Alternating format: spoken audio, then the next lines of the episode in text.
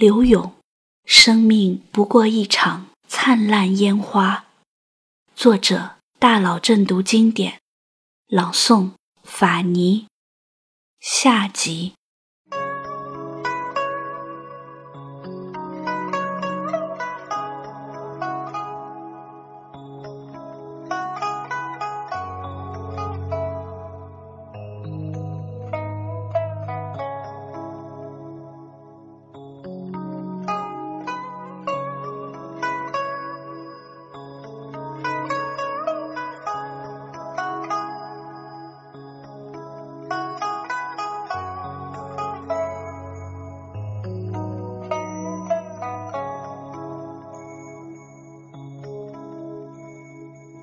此时的柳七公子，画檐深处醉卧花丛，全身心地投入到词的创作中去，开始大量填写慢词。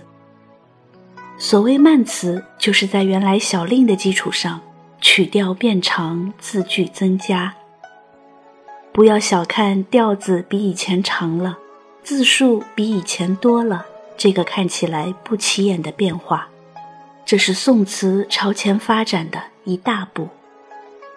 词的节奏放慢了，音乐变化多了，演奏起来更加悠扬动听。而复杂变化、曲折委婉的情感，也更适合用慢词来表现。多情如柳七公子，小令怎能让他酣畅淋漓地抒发他的多愁善感呢？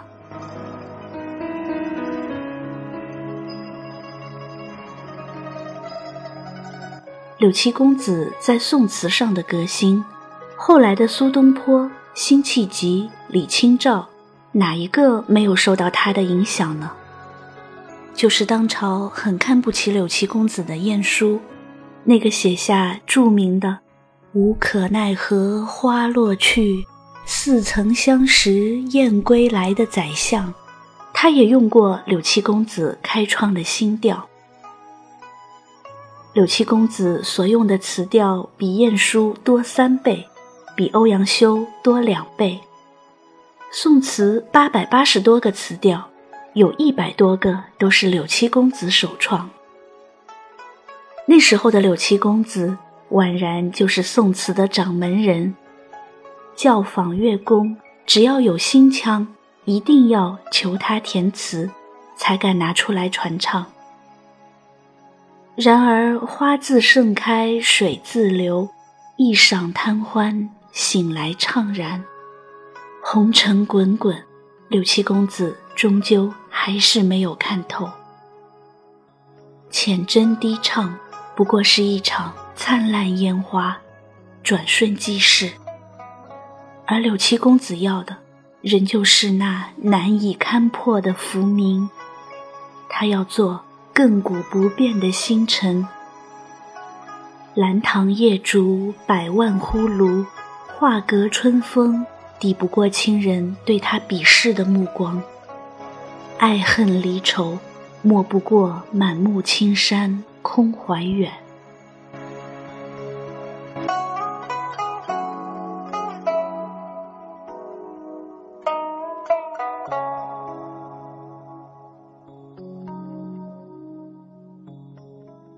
柳七公子背上行囊，他要独自个千山万水指天涯去，来一场寂寞的逍遥游。离别凄惨，注定要在鱼与水草的眼泪中纠缠千年。当柳七公子的红颜知己重娘追随到江边。面对着秋日的凄风冷雨，想到多少年华如梦，曾经万紫千红随风吹过，怎留踪影？他不禁拉住重娘的手，滴滴眼泪从腮边划过，却一句话也说不出来。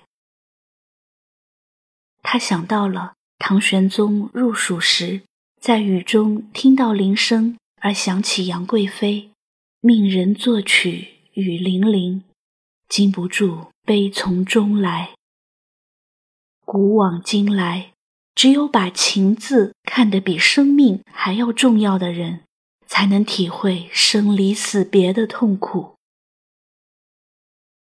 此情此景，月为灯光，水为舞台，十里长亭杨柳岸，千里烟波远行舟为背景，而满脸凄楚、泪眼朦胧的柳七公子和亭亭玉立的重娘，他们把分离的场景演绎成了千年的经典，而他们执手相看泪眼的画面。也成就了柳七公子的万古痴情。寒蝉细雨间，对唱听晚奏语出现。杜门帐饮无息，芳柳帘处兰舟催发。执。手相看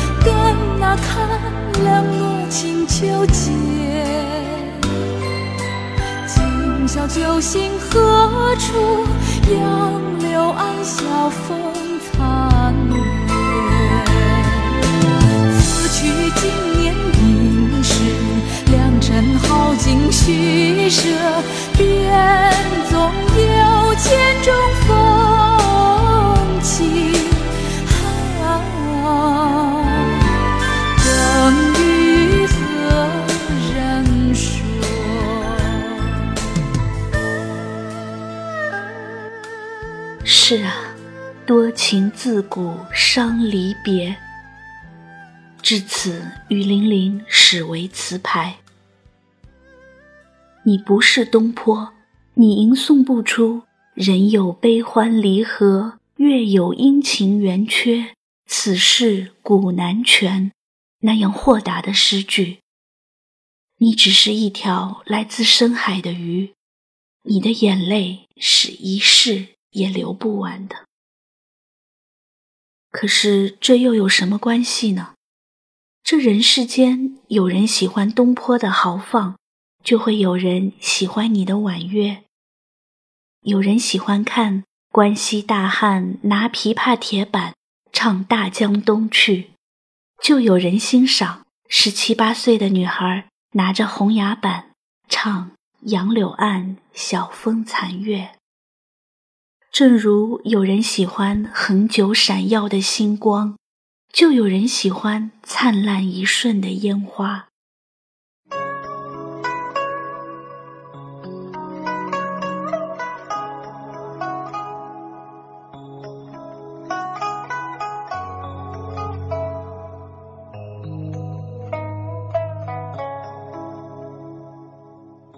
千年过去。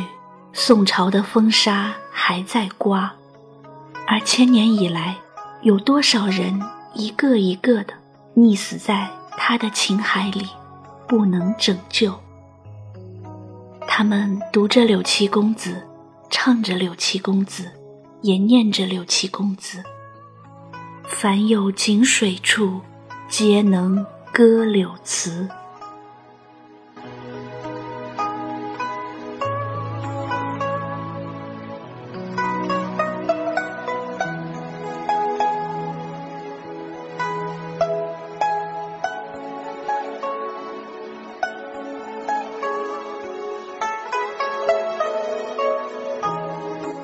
当五十岁的柳七公子终于换来了浮名的时候，不知道他有没有想明白，他来到这人世间到底是为了什么？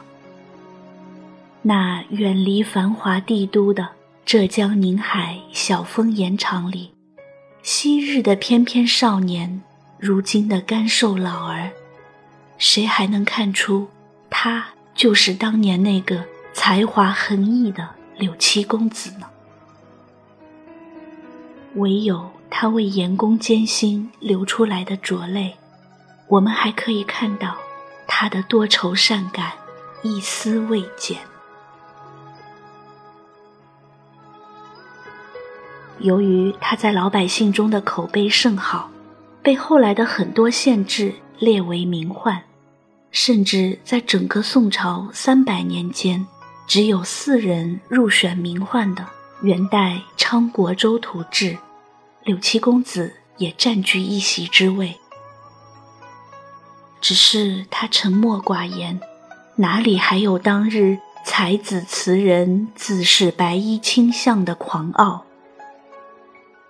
他勤勤恳恳，恪尽职守，只是希望能得到一次升迁的机会，而最终他也只是做到了。屯田员外郎而已。当他久困选调，终于游宦成羁旅的时候，他想到了那些昔日的红颜知己，不知他们现在是否还好？他们是否也会想到我？愁倚栏杆。登高望远，望故乡渺渺，归思难收。那如烟似的乡愁，那羁旅他乡的哀怨，还是交给这八声甘州，来替年老的柳七公子诉说吧。对潇潇暮雨洒江天。一番洗清秋，见霜风凄紧，关河冷落，残照当楼。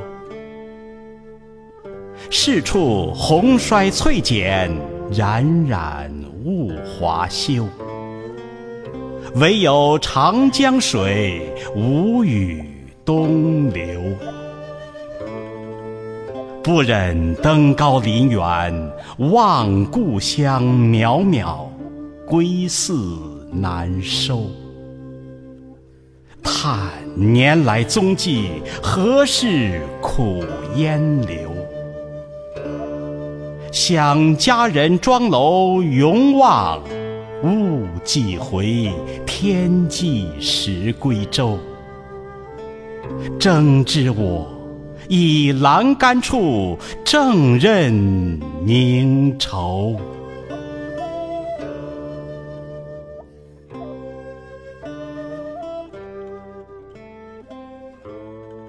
见霜风凄景，关河冷落，残照当楼，是苏轼最为欣赏的画面。他虽与柳不同路。却由衷的为他的才华折腰。柳七公子并不知道这一切，他终究还是后悔了。他想到了自己曾经写下“我不求人富贵，人须求我文章”的誓言，想到了我要做我人生主角的豪气冲天，然而都没有做到。追思往昔年少，记日嫩，把酒听歌，良金买笑，别后暗负光阴多少。如果能得永久，何必一生三变？他默默地把柳三变改为了柳永，把字锦庄改为了字茂清。如果可以，请让我多活几年，我一定会做到万古长空，一朝风月。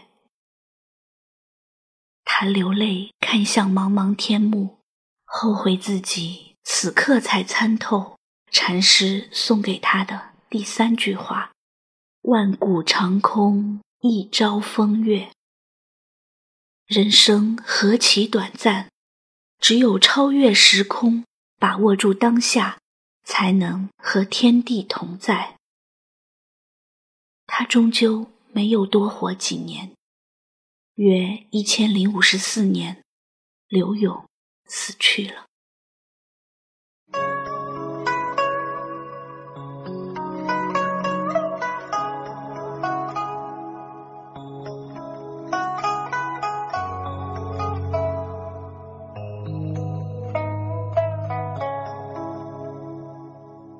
我们不知道他具体出生于哪一年，也不知道他具体死于哪一年，甚至连他的墓葬在哪里，到现在人们还在争论不休。宋代的国史里载满了文人墨客，却容不下旷世才华的柳七公子。多少庸庸碌碌的人群在宋史里川流不息，我们却看不到柳七公子一个黯然转身的背影。只是知道他死的时候孤苦无依、穷困潦倒，是歌妓们凑钱安葬了他。也许他自己都不知道。他虽没有得到帝王的垂青，却得到了这些人间卑微女子的真爱。他是人间的无冕之王。让我们来听听歌妓们是怎样唱的吧。不愿穿绫罗，愿依柳七歌。不愿君王诏，愿得柳七教。不愿黄金屋。愿得柳七星，不愿神仙见，愿识柳七面。还有什么比得到人的真心更难的事情吗？柳七公子，你做到了。当所有人都不把他们当做一个人来尊重的时候，你尊重他们。当所有人。都把它们当水草一样来藐视的时候，你把它们当做最美的花捧在手心。当所有人无视他们，独倚栏杆愁拍碎，惨玉容，泪眼如红雨时，只有你会痛感，系我一生心，负你千行泪。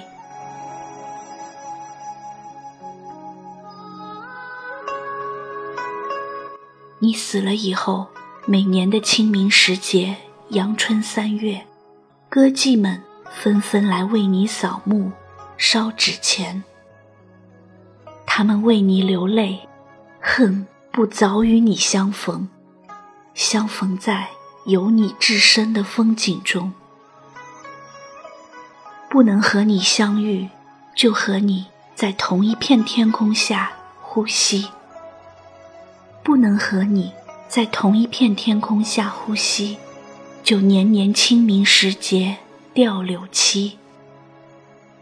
此后居然形成了风俗吊柳七，怪不得有人这样说：“乐游原上寄如云，径上风流柳七坟。可笑纷纷尽身背，怜才不及。”众红裙，这个习俗直到南宋才逐渐停止下来。柳七公子，他值得他们为他流下的每一滴眼泪。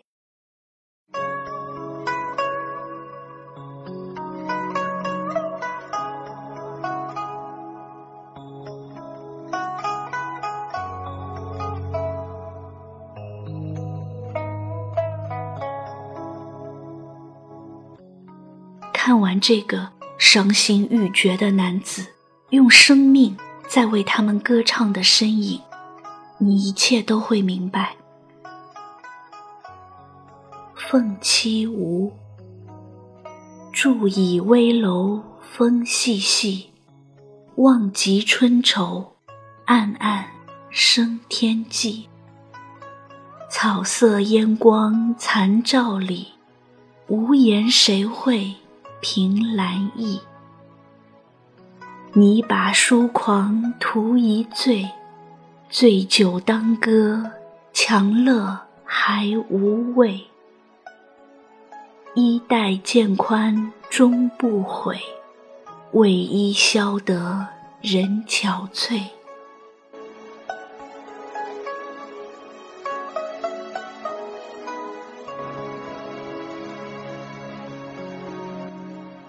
柳七公子，生命不过一场灿烂烟花。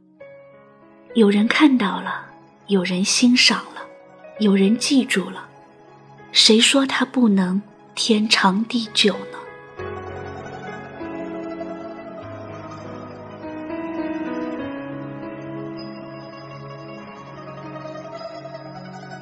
千年以前，月白风清下，一位白衣公子迎风而立，翩若惊鸿，驼颜绽放，最像烟波浩渺的大海。晚风吹拂着他内心的思绪，那思绪如同大海的波浪。他似乎看到一条鱼在水草边游来游去。他听到水草说：“我们一定要到岸上去做一朵花。”鱼说：“我一定要化作天上最亮的一颗星，照亮你们的笑脸。”他望向深蓝色的一湾穹隆，灿烂烟花在头顶绽放。他听到水草说：“看到了，看到了，真美呀。”鱼说：“你们喜欢吗？”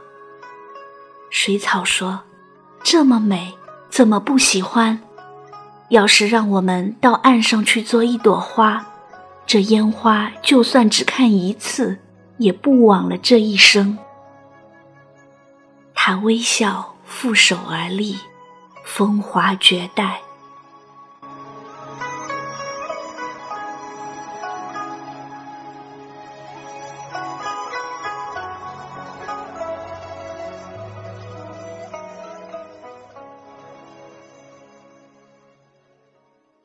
几十年后。被称为千古第一才女的李清照，手捧这位白衣卿相的乐章集，泪水连连。有柳屯田咏者，变旧声作新声，出乐章集，大得声称于世。他接过柳七公子的衣钵，潜心钻研。这一不受文人正眼相看的诗余，在宋朝站稳了脚跟，并和苏辛并肩站立，使婉约词和豪放词一起在大宋的天空绽放出最绚丽的烟火。柳永，终成一代词宗。寒战季节，对长亭晚骤雨初歇，杜门战影，无需留恋出兰舟催发，执手相看泪眼，竟无语凝噎。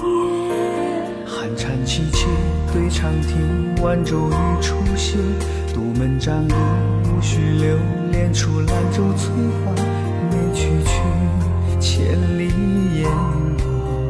暮霭沉沉出天火，